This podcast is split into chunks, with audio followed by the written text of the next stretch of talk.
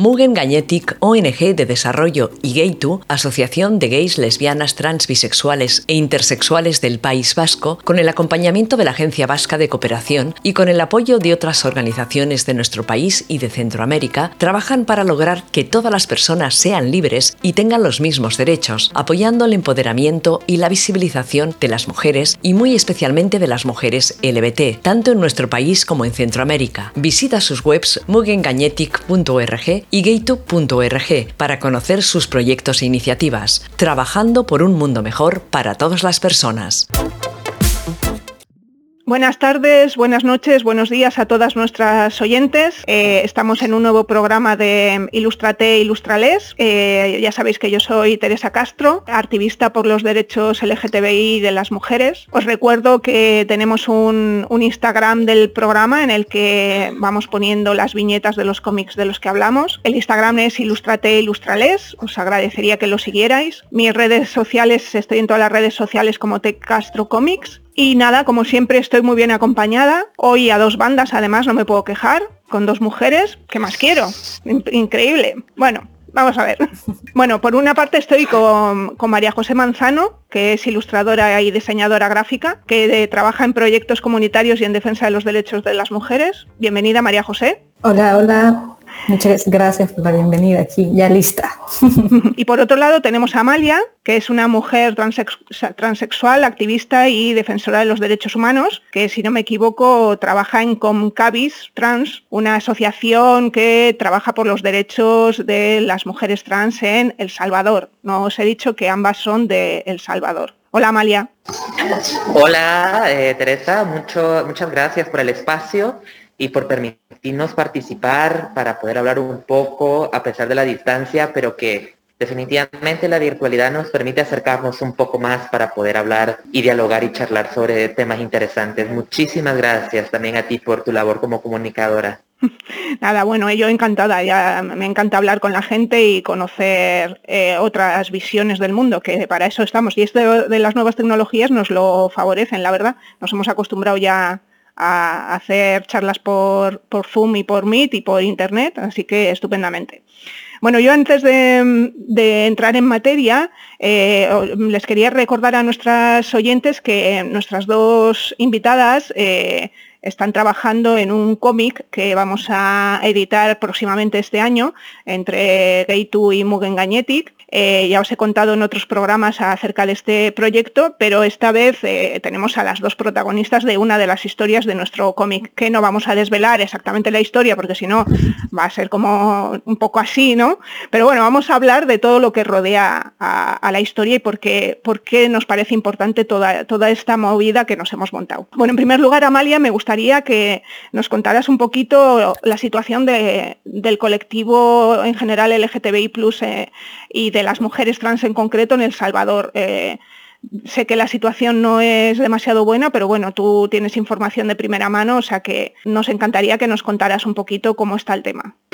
Claro que sí, Teresa. Bueno, como la mayoría de ustedes sabrán, El Salvador es uno de los países que aparece figurado en la lista como del top 4 eh, de países más agresivos y violentos para las personas LGBTI. Pero por sobre todo hay que identificar una de las características bastante particulares de nuestro país que no se diferencia a la mayoría de los países de América Latina y es que eh, existe mayor número de violencia y mayores prácticas de violencia en contra de las identidades disidentes a diferencia de las orientaciones. En El Salvador, como en México, Brasil, Honduras y Guatemala, es más fácil morir por ser una mujer trans o hombre trans que por ser un hombre gay y una mujer lesbiana porque existe más radicalidad en la identidad que en la orientación propia de la persona. Yo creo que uno de los desafíos principales que se viven en El Salvador es que tu identidad de género genere como cierto tipo de desobediencia hacia los factores socioculturales de cómo ser hombre y de cómo ser mujer. De hecho, este año del 2021 no ha sido de los mejores años desde la nueva toma de posesión del nuevo gobierno, en donde el 14 de mayo de este año nos mandaron archivo nuestra propuesta de ley de identidad de género que reconoce el cambio de nombre, sexo y género en nuestros documentos de identidad y así poder empezar una reivindicación y una exigencia de nuestros derechos que se nos han sido negados desde hace muchísimos años. La discriminación, la violencia y la exclusión siguen siendo los factores principales de vulnerabilidad para nosotras las mujeres trans, sobre todo en el ámbito de la, educación, el empleo y el desarrollo económico y de vida. Decirte que en diferentes eh, estudios e informes regionales, eh, la probabilidad de vida de nosotras como mujeres trans es tan solo de 33 años para El Salvador y 35 para la región de América Latina. Sí, sí, eh, conocía un poco esos datos, pero que nos lo cuentes de primera mano es, impresionante.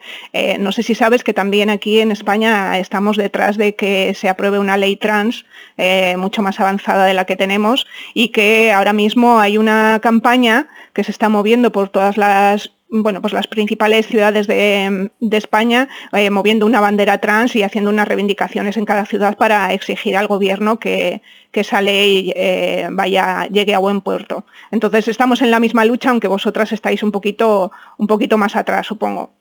Eh, bueno, ahora hablamos un poco con María José para que no se siente ahí apartada.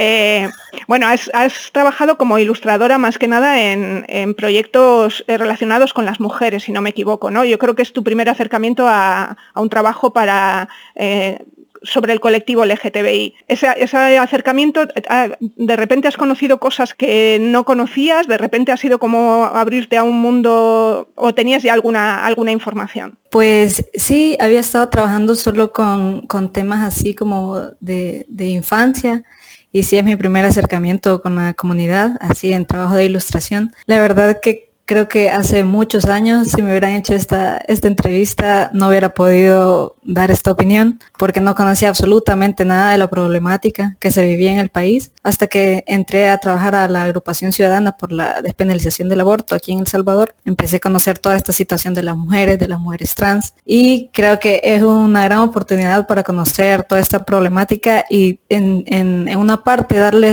no una solución, pero sí transmitir esta problemática a todas las demás personas que en realidad no saben lo que, lo que las personas trans están, están pasando, pues porque así como dijo Amalia, somos uno de los países más violentos y no se diga con la comunidad LGBT no sé, creo que, creo que nos hace falta mucho por difundir para que la gente moralista salga de su, de su burbuja de privilegios, vea, y que conozca toda, toda la realidad que están pasando, pues. Eh, para mí es un gusto, la verdad, estar trabajando con, la historia de Amalia, bastante fuerte. Sí, sí me ha costado un poco este, plasmarla en, en, la ilustración, pero, pero es algo que se va logrando y creo que esto va a ser una gran contribución tanto al país como, como al mundo entero, pues.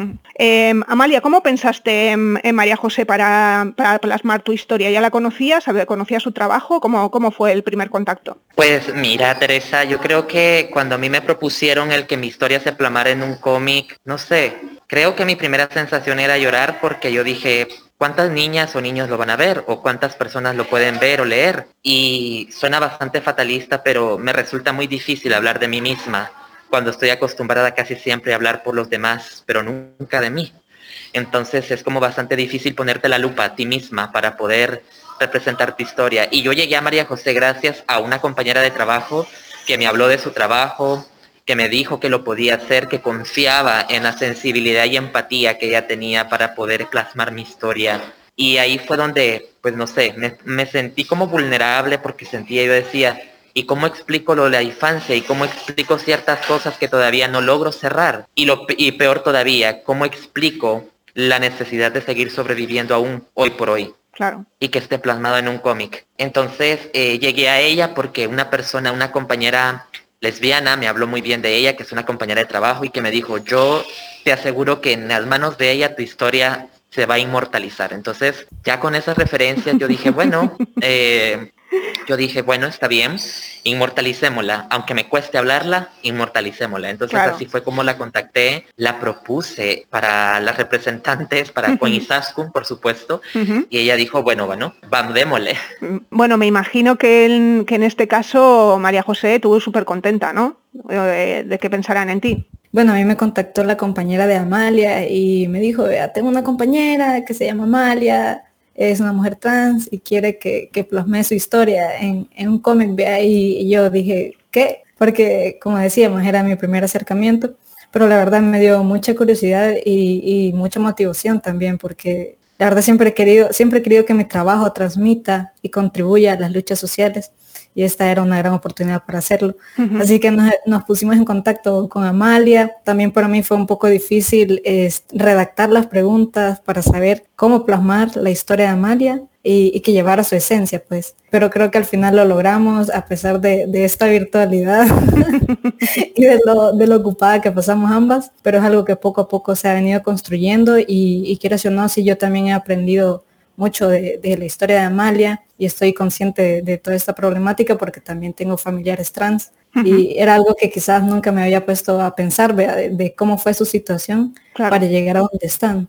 ¿Cómo os habéis organizado? Pues, ¿qué te puedo decir? Mira, la dinámica fue, cuenta tu historia, cuéntala de manera escrita o, responde las preguntas que te vamos a mandar desde estos enfoques. Eh, vuelvo y lo repito, me resulta muy complicado el poder hablar de mí y el tener que rasgar las páginas del pasado y buscar datos interesantes para que sea plasmado en este cómic porque de verdad que hay personas de las cuales yo ya no quisiera hablar, que ya no quiero recordar. Pero hablar del cómic también me permite eh, saber que tuve que decirlo, tuve que mandar todos los audios respondiendo las preguntas para que la compañera pudiera como eh, reafirmar o reconstruir la historia, decir, bueno, de todo lo que Amalia me ha dicho, creo que lo más sobresaliente es esta, esta, esta parte y dejar cuatro páginas bien resumidas de casi 15 años de mi vida, de cuando yo asumí mi identidad, mi orientación, de cuando mi identidad eh, generó un tipo de rebeldía y un aspecto de liberación. Y bueno, fue a través del audio, creo que fue a través de la voz que yo pude transmitir mi historia desde la infancia hasta ahora y en donde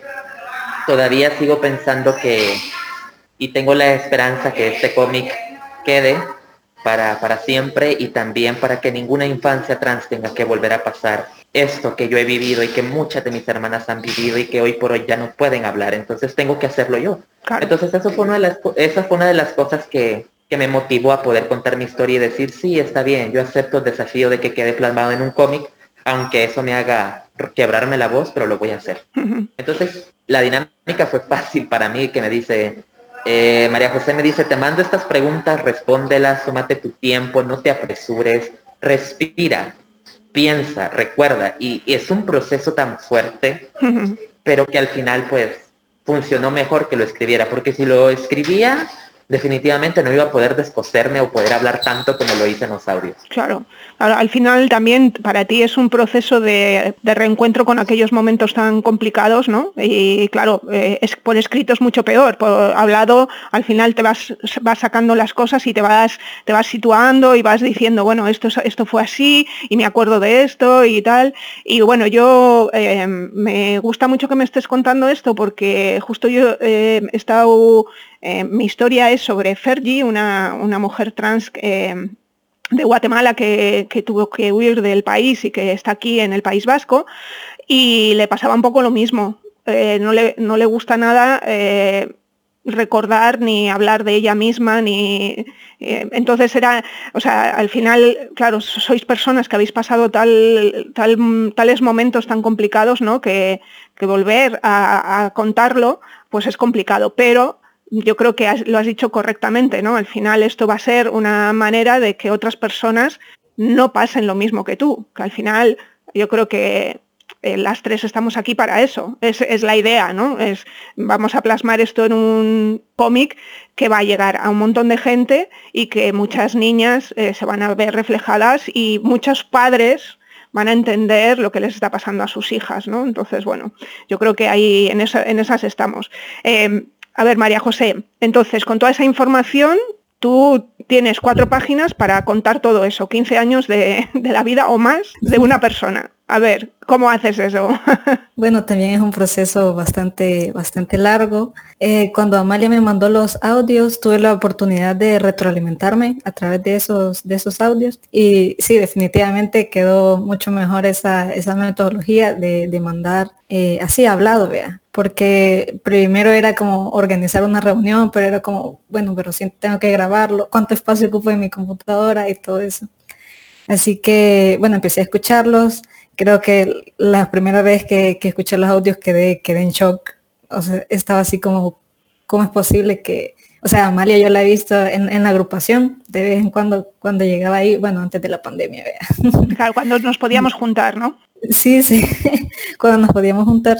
Y pues yo digo, o sea, como estamos de encerrados en nuestra burbuja, que de repente no nos ponemos a pensar que quizás la persona de la par tiene una gran historia que contar, que plasmar y que es importante la representación y, sacar esto, eh, sacar esto y plasmarlo y que la gente lo conozca. Y bueno, para no alejarme del punto de los audios, empecé a escucharlos, me retroalimentaba, sacaba como las, las ideas que, que, resaltaban, no digo las más importantes porque la verdad todo lo que me contó Amalia es súper importante. Eh, las ideas que resaltaban eh, iba plasmando página por página, cuadro por cuadro, así de aquí va a ir esa parte de Amalia, la introducción, que era como, como lo, básico, su familia, cómo estaba compuesta su familia. Luego su, infancia, una página está dedicada solamente a, los primeros años, como hasta los seis años. La tercera página sí ya es eh, cómo vivió ella sus estudios.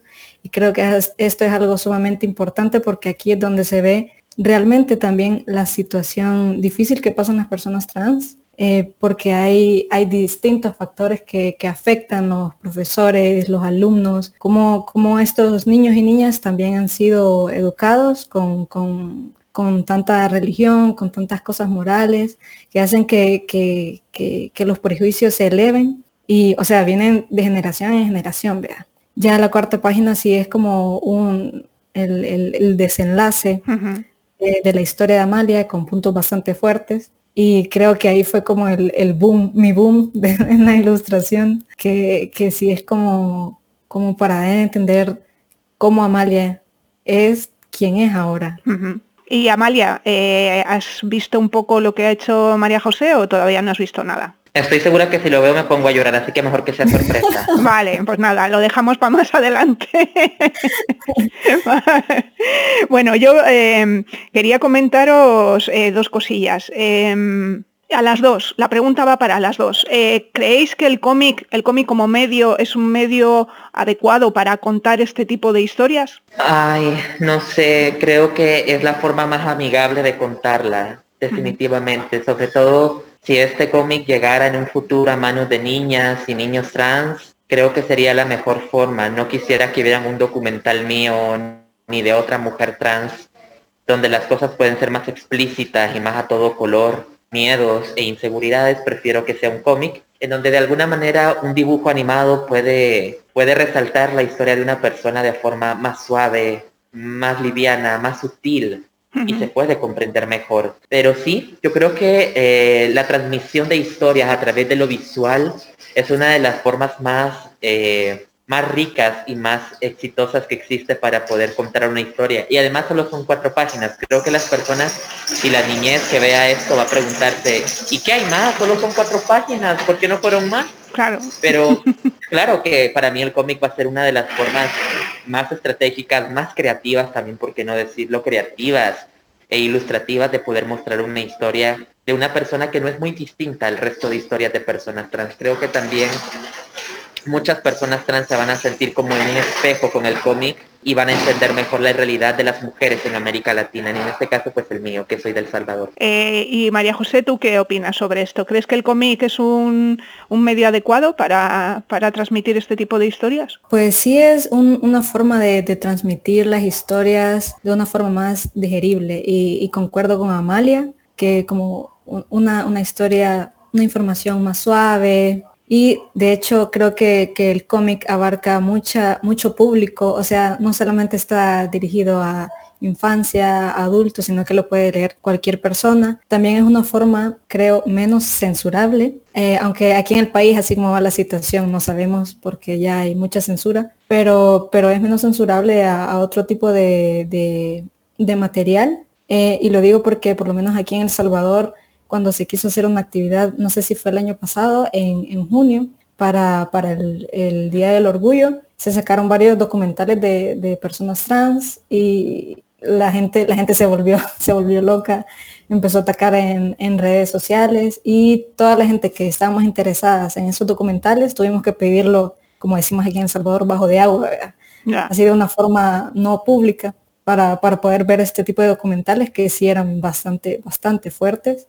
Pero pues ese tipo de censura, creo que, creo que el, el cómic sale un poco de ese, de ese charco y puede llegar a muchas más personas de forma, bueno, de una forma más, más fácil, pues a través de la virtualidad, a través de lo palpable. Y creo que sí, sí sería algo como trascendental poder plasmar este cómic y ya, ya verlo en la luz. bueno, ya tenemos ganas de ver el resultado final, yo por lo menos.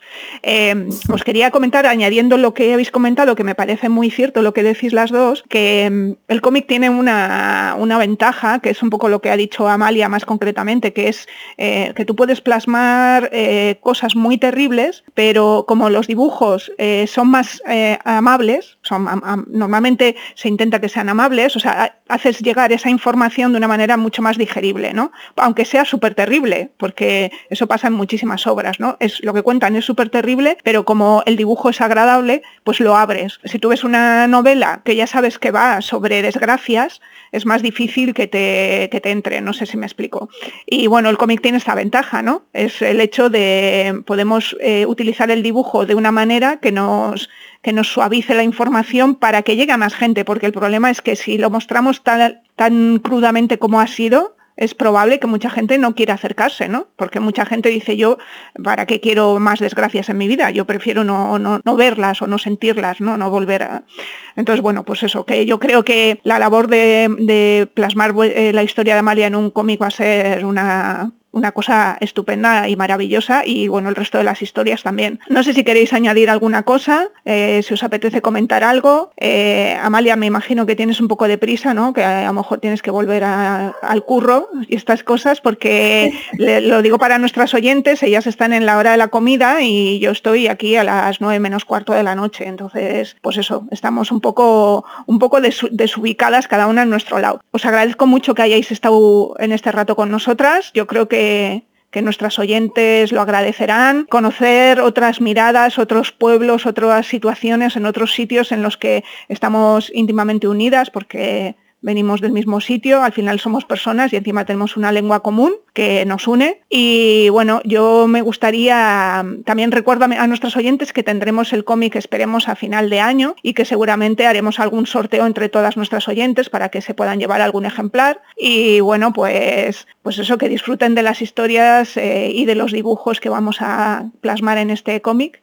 y nada, pues no sé, eh, vuelvo a deciros si queréis añadir alguna cosilla. Pues no, solamente que desearles suerte para cuando rifen ese cómic y que espero que lo disfruten tanto como yo lo he disfrutado a la hora de hablarlo y que también María José eh, se apropie de él porque ahí está su trabajo, ahí está su creatividad he puesto mi historia en sus manos y también en las manos de quien hace posible que este cómic eh, exista, ya que es la primera vez que la historia de una persona trans en El Salvador se plasma de esta manera.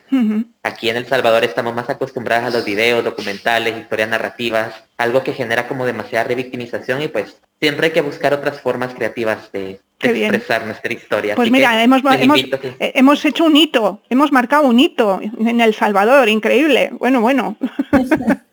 bueno, María José, ¿alguna cosa nos quieres contar? Eh, bueno, no, solamente decir que gracias por la oportunidad, también muchísimas gracias a Amalia por confiar en mi trabajo y por abrirse, porque siento que la representación es bastante importante, la resistencia tanto en la virtualidad como en las calles. Y aquí en El Salvador nos queda un camino largo para resistir, pero pues vamos logrando cosas poco a poco y este cómic es una prueba de ellas. Qué bien, qué bien. Bueno, pues nada, chicas, encantada de haberos conocido y haber podido charlar con vosotras. Seguimos en contacto, nos leemos los cómics y, nos escribimos por email, ¿vale? Mugen Gagnetic, ONG de Desarrollo y Gaytu, Asociación de Gays, Lesbianas, Trans, Bisexuales e Intersexuales del País Vasco, con el acompañamiento de la Agencia Vasca de Cooperación y con el apoyo de otras organizaciones de nuestro país y de Centroamérica, trabajan para lograr que todas las personas sean libres y tengan los mismos derechos, apoyando el empoderamiento y la visibilización de las mujeres y muy especialmente de las mujeres LBT, tanto en nuestro país como en Centroamérica. Visita sus webs mugengagnetic.com y gaytube.org para conocer sus proyectos e iniciativas, trabajando por un mundo mejor para todas las personas.